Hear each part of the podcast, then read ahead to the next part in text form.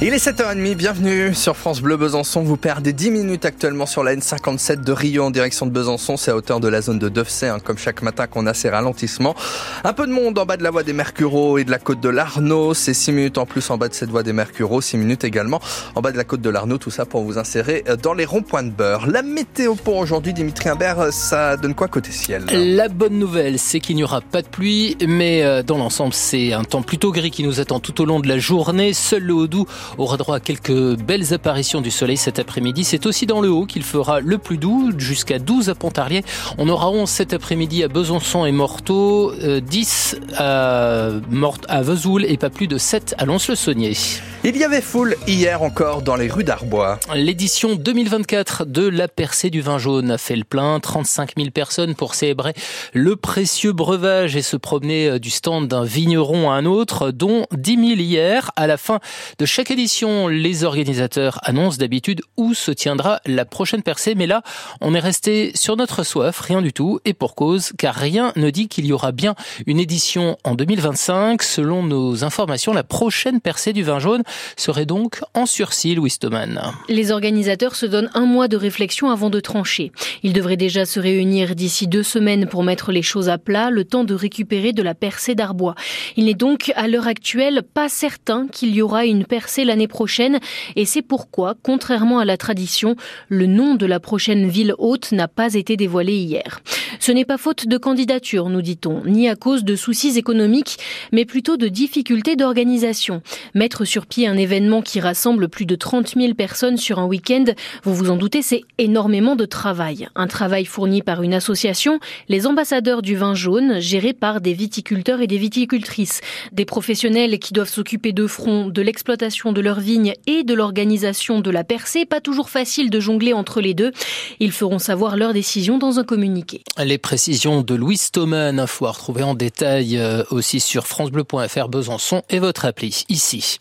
L'actu également, ce choc frontal hier soir à Héricourt en Haute-Saône. L'accident s'est produit vers 20h30, 20h30 sur la départementale 438. Il a fait trois blessés. Les pompiers ont dû désincarcérer deux personnes. Grièvement blessé, un homme d'une trentaine d'années a été transporté sur le CHU de Besançon. Les suites de l'attaque ce week-end à la gare de Lyon à Paris qui a blessé au couteau et au marteau trois personnes, dont une gravement. La garde à vue de l'assaillant euh, avait été élevée pour des raisons psychiatriques. Elle a repris hier soir. L'agresseur est inconnu des services du renseignement en France comme en Italie où il a obtenu l'asile et pour le moment rien n'indique une piste terroriste. Le phénomène touche particulièrement les jeunes de 18 à 24 ans. C'est aujourd'hui la journée nationale de prévention du suicide. Selon une enquête de Santé publique France, ils sont 7,2% des jeunes adultes à reconnaître avoir songé au suicide en 2021. Les jeunes femmes étant plus touchées que les jeunes hommes. Pour répondre au mal-être des étudiants, notamment le ministère de l'enseignement supérieur a mis en place euh, depuis cet octobre un dispositif d'écoute, le CNAE pour coordination nationale d'accompagnement des étudiants. Les blocages à peine levés, le gouvernement tient à montrer aux agriculteurs qu'il tient ses promesses. Deux décrets pour leur venir en aide ont été publiés hier au journal officiel. Ils concernent le gasoil et la maladie hémorragique épisodique qui touche le bétail, Cyril Ardo. Le premier décret permettra aux agriculteurs de réclamer une avance de 50% sur le remboursement partiel de l'impôt sur les produits énergétiques et notamment le GNR, le fameux gazole non routier qui fait par exemple fonctionner tracteurs et moissonneuses batteuses. Jusqu'à maintenant, ce remboursement arrivait l'année suivant les dépenses. Eh bien, ça change dès aujourd'hui. Les exploitants pourront réclamer un acompte, ce qui leur permettra d'avoir une avance de trésorerie de plusieurs mois, selon Bruno Le Maire, le ministre de l'économie. Le gouvernement renonce au passage à la hausse progressive de la fiscalité sur le GNR qui aurait dû entrer en vigueur cette année. L'autre mesure, publiée hier au journal officiel, était très attendue par les éleveurs bovins.